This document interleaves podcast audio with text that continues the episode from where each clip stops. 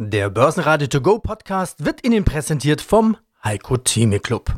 Werden Sie Mitglied im Heiko Theme Club. heiko-theme.de Der Börsenpodcast. Börsenradio Network AG. Das Börsenradio.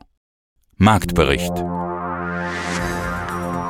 Aus dem Börsenradiostudio A heute wieder Peter Heinrich. Sie hören auch meinen Kollegen Sebastian Leben. Gestern durfte ich Heilig Drei König Lockdown Feiertag feiern und mit Verwunderung Trumps geistigen Ausnahmezustand im Fernsehen mitverfolgen. Die US-Demokratie im US-Kapitol hat sich wieder gefangen. Das verhalf dem DAX auch gleich zu neuen Rekorden am Morgen. Schönen guten Morgen, mein Name ist Uwe Beudak. Ich bin Fondsmanager bei der Lloyd AG, einer Investmentboutique aus Frankfurt, spezialisiert auf die fundamentale Aktienanlage.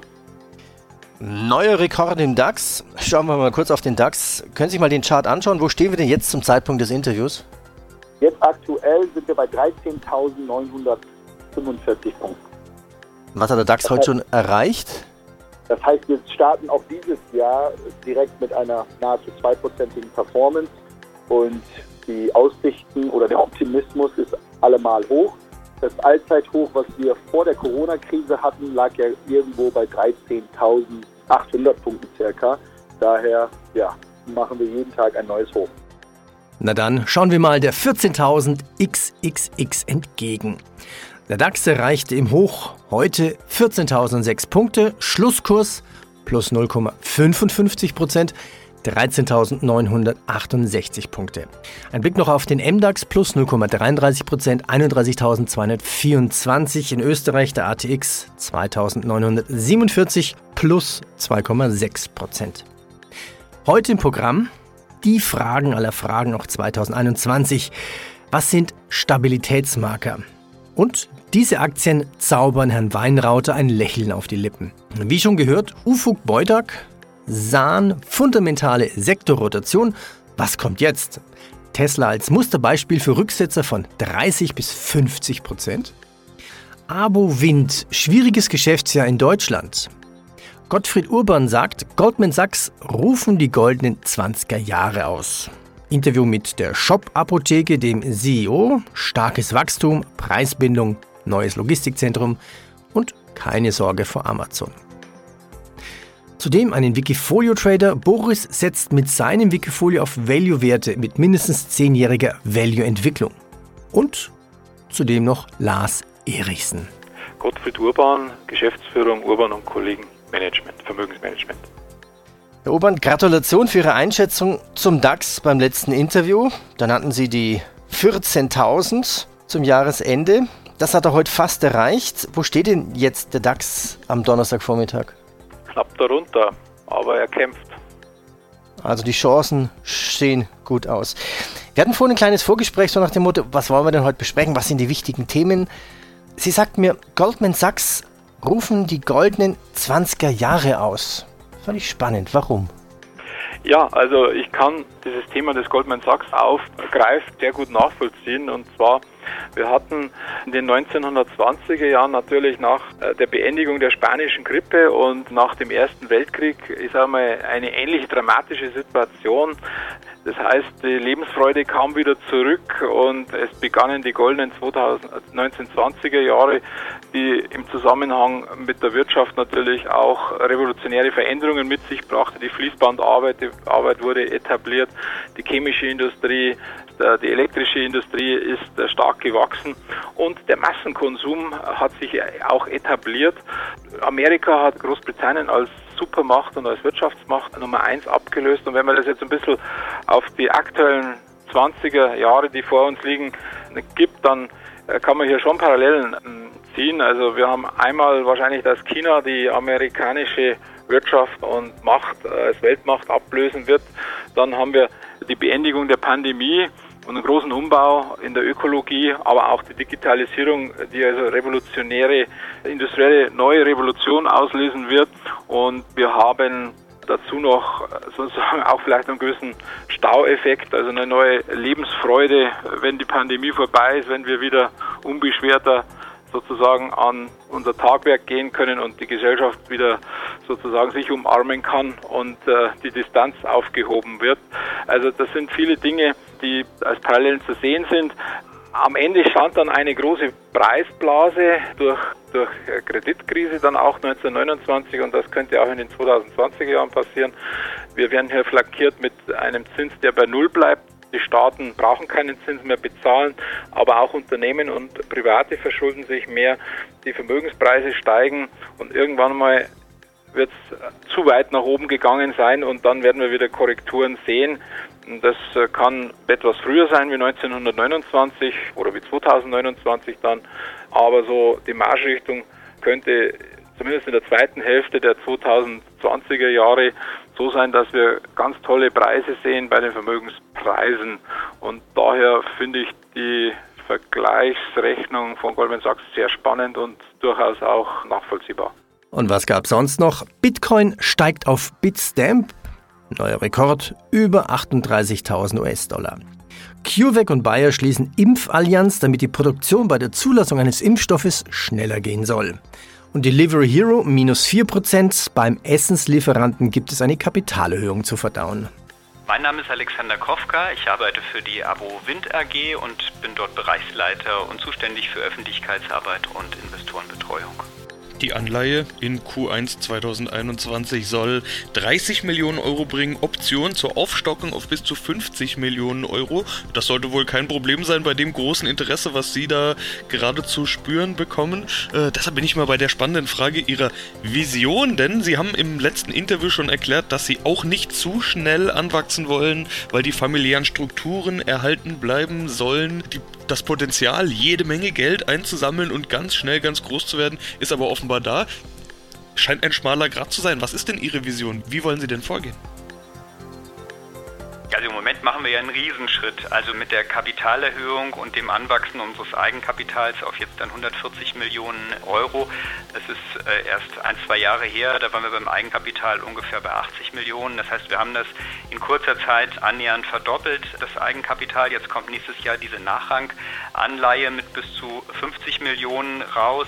Dann haben wir also das Eigenkapital plus, äh, plus Nachranganleihe und dann haben wir noch weiteres Mezzaninekapital. Da sind wir insgesamt bei über 200 Millionen an Eigenkapitalähnlichen Mitteln. Da kommen dann dazu nochmal Kredite, die wir von unseren unternehmensfinanzierenden Banken bekommen, die auch, deren, da wird der Kreditrahmen auch nochmal größer durch das eben, durch den gewachsenen Anteil an Eigenkapital und Eigenkapitalähnlichen Mitteln.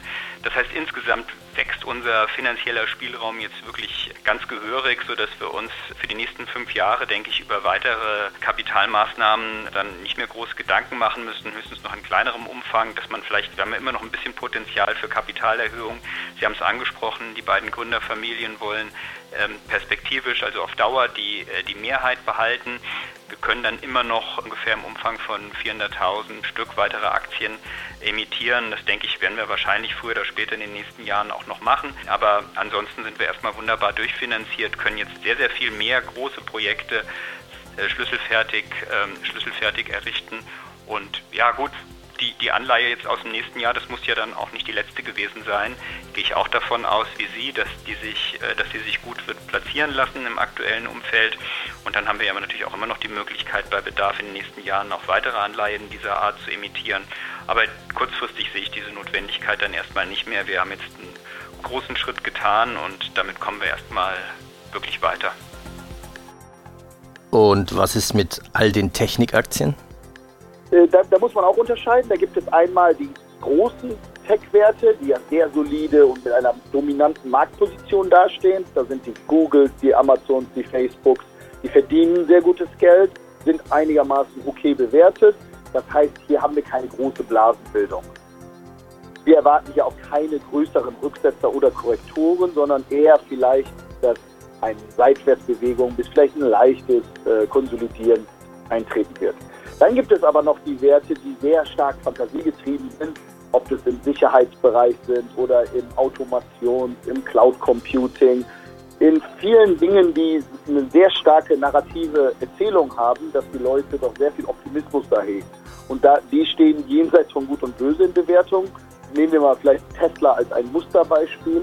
Die Aktie ja, hat ja schon einen Kultstatus oder ein gewisses Fan-Dasein dass ja, jede Nachricht irgendwo 4, 5 Prozent Bewegung reinkommen. Hier kann es mal zu deutlichen Rücksetzern kommen, da das Fundamentale vom Reellen sich doch deutlich losgelöst hat und das Kursniveau eigentlich überproportional stark steigt in den Jahren.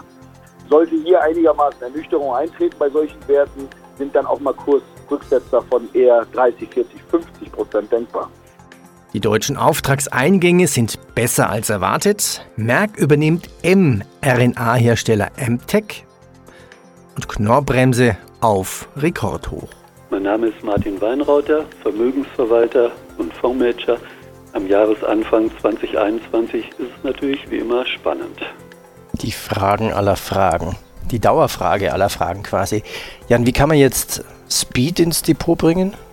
Oh, das ist das was jetzt einen zum Lächeln bringt. Manchmal, wenn ich im Moment in die Märkte reinschaue und ich schaue mir einfach die Charts von Aktien an, die in unseren Fonds drin enthalten sind, dann sind die spannendsten Dinge natürlich im Moment in unseren Nachhaltigkeitsfonds.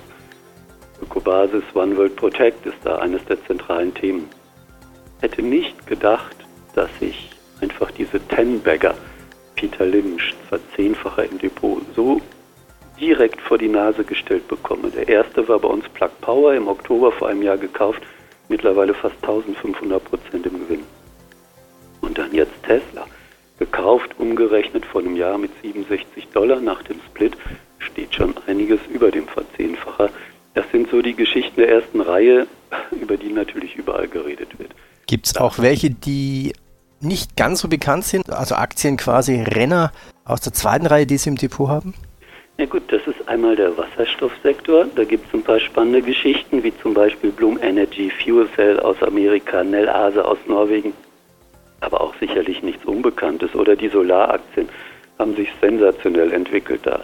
Amerika auch wieder Sunrun, First Solar. Also bitte Amerika auch mit Trump hatten die ihre Werte aus dem Nachhaltigkeitssektor. Skatec, Norwegen, Solaria Energia, Spanien. Neue Geschichte jetzt Meyer Burger in der Schweiz. Wobei ich bei solchen Werten dann nie weiß, huch, das ist schon eine Situation, die jetzt wirklich spannend daherkommt. Aber eigentlichen Dinge, wenn Sie wirklich mal sagen, worüber nicht so geredet wird, sind dann Aktien wie zum Beispiel HubSpot. HubSpot ist ein Unternehmen aus dem Nordosten der Vereinigten Staaten. Wenn man da mal nachschaut, was die machen, fühlt man sich auf den ersten Blick an Amazon erinnert, aber sie sind nicht Amazon. Was machen völlig die? anders.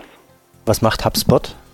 Na, sie verschaffen Händlern eine eigene Präsenz im Markt. Sie sind erst klein angefangen, werden mittlerweile immer größer und wachsen natürlich sehr erfolgreich und verschaffen jemandem, der im Internet sich im Handel aufstellt, die perfekte Präsenz und unterstützen sie von vorne bis hinten. Und sind eben aus Nachhaltigkeitsgesichtspunkten einer der erstklassigen Arbeitgeber der Region. Das ist natürlich ein Argument, wo man sagt, Amazon kommt da schon mal eher mal ins Gerede, aber sie haben eben auch ein anderes Geschäftsmodell. Sie haben es da nicht so leicht. Heidelberger Zement freut sich auf vermehrte Infrastrukturmaßnahmen in den USA nach dem Machtwechsel. Aktie plus 4%. Ebenso mit beiden Rückenwind Nordex plus 7,5%. Solaraktien nach dem Gewinn von zwei demokratischen Senatssitzen in Georgia mit Outperformance. Rene Solar plus 19,5 Prozent. Maxion Solar plus 8,5 und First Solar fast 5 Prozent. Ja, vielen Dank. Mein Name ist Stefan Felten. Ich bin jetzt seit gut zwei Jahren als CEO bei der Shop-Apotheke, verantworte bei der Shop-Apotheke selbst dann die Bereiche Recht, HR, Einkauf und Kommunikation. Amazon in den USA will ja auch den Medikamentenversand übernehmen. Die Apothekenaktien fielen in den USA deutlich. Es ist ja davon auszugehen, dass das in Europa und Deutschland auch passiert. Wäre es dann nicht sinnvoll, mit Amazon zu sprechen und gleich Kooperationen einzugehen, um dann nicht einen brutalen Konkurrenten zu haben? Ähm, also Herr Heinrich, das, die Ankündigung von Amazon war für uns, dass man in, in den USA in den Apothekenmarkt einsteigt. Das war für uns natürlich keine Überraschung. Amazon hatte ja vor zwei Jahren schon ein, ein Unternehmen aus dem Apothekenmarkt, PillPack, für fast eine Milliarde Dollar gekauft. Das war also nur eine Frage der Zeit, bis Amazon dann selbst auch in den Apothekenmarkt einsteigt. Wir haben momentan keine Anzeichen dafür, dass Amazon jetzt, ich sag mal, in den kontinentaleuropäischen Apothekenmarkt einsteigt. Ich will das natürlich auch nicht ausschließen, aber momentan haben wir dafür keine konkreten Anzeichen. Vielleicht nochmal für Sie zur Erinnerung. Es wird immer wieder gefragt, ja, Amazon könnte ja dann eine Apotheke in Deutschland kaufen und die, wie es im, äh, im E-Commerce, wie man dann immer sagt, schnell nach oben skalieren. Das ist in Deutschland überhaupt nicht möglich und das ist in den meisten europäischen Ländern nicht möglich. Nur ein Apotheker darf eine Apotheke betreiben, eine Unternehmung darf keine Apotheke erwerben und darf keine Apotheke betreiben. Ja, das heißt, die, die Option, eine Apotheke in Deutschland oder in Frankreich oder in vielen anderen europäischen Märkten zu kaufen, diese Option gibt es nicht für Amazon. Amazon hätte dann die Möglichkeit, in ein Land zu gehen, ich sage mal mit einem in Anführungsstrichen freundlicheren regulatorischen Umfeld. Das könnten zum Beispiel die Niederlande sein. Das ist ja auch der Grund, warum die Shop-Apotheke in den Niederlanden ansässig ist und dort gäbe es dann für Amazon wieder äh, zwei Optionen. Zum einen könnte Amazon äh, eine Apotheke gründen, durch, den, durch das Lizenzierungsverfahren gehen und dann diese Apotheke bei Null anfangend dann nach oben, also hoch zu skalieren. Oder Amazon könnte einen der etablierten Wettbewerber kaufen. Da gebe ich jetzt, kann ich keinen Kommentar zu abgeben. Das ist, äh, das haben Sie von uns schon in der Vergangenheit gehört. Das ist mit Sicherheit nicht unser Ziel. Wir haben jetzt eine Strategie verabschiedet, hinter der stehen wir voll und ganz als Management-Team und das ist eine Standalone-Strategie. Dann nochmal nachzufragen, wer ist denn Ihr oberster Apotheker? Unser oberster Apotheker, Sie haben eben die Frage gestellt nach der Europa-Apotheke und der Shop-Apotheke. Ja. Wir haben also heute unter unserem Dach zwei Apotheken. Und für jede Apotheke brauchen Sie einen verantwortlichen Apotheker. Und das sind äh, bei uns, für die Shop-Apotheke ist das äh, Theresa Holler und für die Europa-Apotheke ist das Robert Hess, äh, die beide schon entweder die Unternehmen gegründet haben oder schon seit, seit 20 Jahren mit dabei sind. Und hier nochmal der Hinweis, falls Ihnen dieser Podcast gefallen hat, dann geben Sie uns doch fünf Sterne bei Ihrem Podcast-Portal. Und sollten Sie sich für ein Interview besonders interessieren, in der Langform auf börsenradio.de finden Sie alle Interviews. Und noch eine Meldung, die mich verwundert, also zumindest für alle US-Reisenden. Das Auswärtige Amt warnt vor weiteren Unruhen in den USA. Eine Fortsetzung der Protestaktionen inklusive Schusswaffengebrauch kann nicht ausgeschlossen werden so offiziell das Auswärtige Amt in seinen aktualisierten Reisehinweisen für die USA. Mein Name ist Lars Erichsen, ich bin Chefredakteur der Renditespezialisten, außerdem YouTuber mit den Kanälen Erichsen Geld und Gold, Tradermacher und zu dem Namen Erichsen gibt es auch noch einen Podcast. Ein Interview, und das höre ich immer wieder öfters, Microsoft gilt als neuer sicherer Hafen. Kann das mhm. stimmen? Ich glaube, dass die großen ja, das heißt ja immer Fangaktien, aber Netflix mag ich eigentlich nicht mehr dazu zählen. Also die Google, Facebook, Amazon und auch Microsoft. Ich glaube, sie sind ein sicherer Hafen, wenn man sagt, ich möchte morgens aufwachen und sicher sein, dass mein, dass mein Geld noch da ist. Weil es keinen Sturm mehr geben kann, kein Ereignis mehr geben kann, welches diesen Firmen irgendetwas anhat.